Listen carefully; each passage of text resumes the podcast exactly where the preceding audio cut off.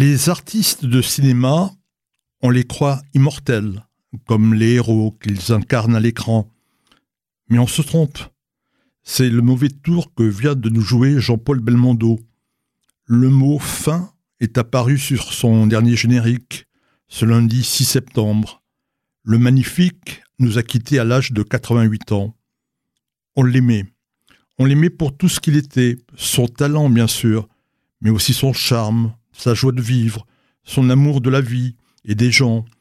On aurait adoré prendre un café avec lui, parler de foot, de boxe, de ses rôles, peut-être même de politique.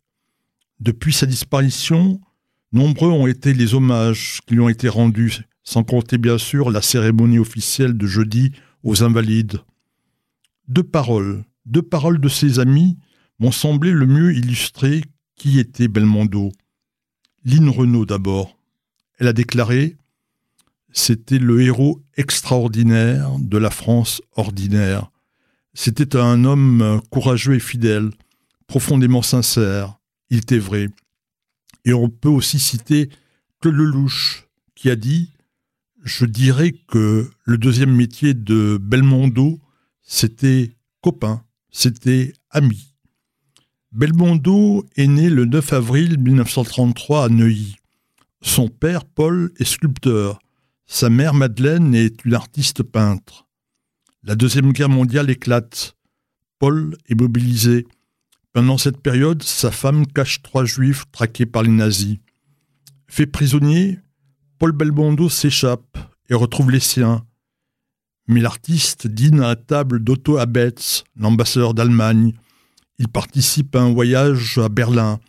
Il fréquente des pro-nazis notoires comme Brasilac et Drieux-La Rochelle. Paul Belmondo adhère au groupe Collaboration. C'est une organisation qui regroupe des intellectuels. Elle soutient Pétain et elle milite pour une Europe dirigée par les nazis. Mais après la guerre, le sculpteur pourra reprendre ses activités. Jean-Paul Belmondo adore adorer son père. Il le défendra toute sa vie. Il n'a pas à être réhabilité, puisqu'il n'a jamais été retenu aucune faute contre lui. Tout le monde sait que tous les grands artistes du moment sont allés en Allemagne. C'était dans un but culturel et à des fins humanitaires. Et Belmondo de préciser, ils avaient l'espoir que leur voyage permettrait de faire libérer de jeunes artistes qui étaient prisonniers en Allemagne. À l'école, Jean-Paul est un mauvais élève. Il préfère le sport et pense un moment devenir boxeur professionnel. Mais il est aussi attiré par la vie d'artiste. Il faudra qu'il s'y reprenne à trois fois pour être accepté au conservatoire. Dans les années 50, on le voit au théâtre et au cinéma, dans des rôles mineurs. Mais le public fait véritablement sa connaissance en 1960 quand il tourne à bout de souffle le film de Jean-Luc Godard. À partir de là, il va alterner des films dramatiques et des comédies dans lesquels il refuse de se faire doubler par des cascadeurs. La liste de ses succès est longue. Il joue à quatre reprises dans des films les plus vus de l'année en France. Il triomphe dans Le Cerveau, dans Peur sur la ville, dans L'Animal et L'As des As, dont nous allons parler. Belmondo tourne sous la direction de grands réalisateurs français étrangers, dont de nombreux juifs, Jean-Pierre Melville, Claude Lelouch, Alexandre Arcadi et bien sûr Gérard Roury, qui a déjà réalisé Le Cerveau. En 1982, Houry, justement, présente à Bébel un scénario pour un film qui s'appellera L'As des As. Je te propose de jouer un rôle sur mesure, tu seras l'entraîneur de l'équipe de France de boxe pendant les Jeux olympiques de Berlin en 1936. Tu devras sauver une famille juive, les Rosenblum.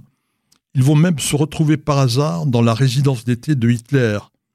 Et pour s'échapper, la famille, qui est musicienne, va jouer un air juif, qui sera repris par des danseurs bavarois en habits traditionnels.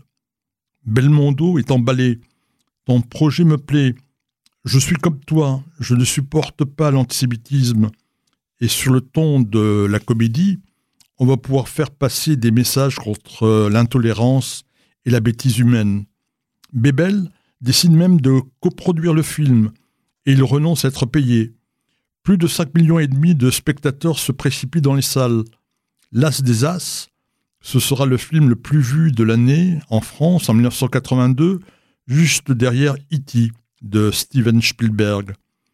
Tout comme avec les aventures de Rabbi Jacob avec Louis de Funès, Gérard Houry, ce rescapé de la Shoah, a gagné son combat contre l'ignorance et l'antisémitisme, cette fois-ci avec Belmondo.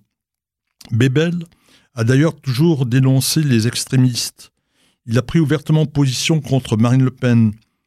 Belmondo tourne son dernier film en 2011. Ce sera d'un film à l'autre. C'est un bilan de sa vie devant la caméra de Claude Lelouch. En 2016, Jean-Paul Belmondo publie ses mémoires. Il choisit comme titre de son livre Mille vies valent mieux qu'une. Et il commence son récit par cette euh, constatation. Ces mille vies sont passées trop vite, beaucoup trop vite, à l'allure à laquelle je conduisais les voitures. Et il ajoute J'ai encore faim, j'ai encore faim de ma vie, comme un jeune homme.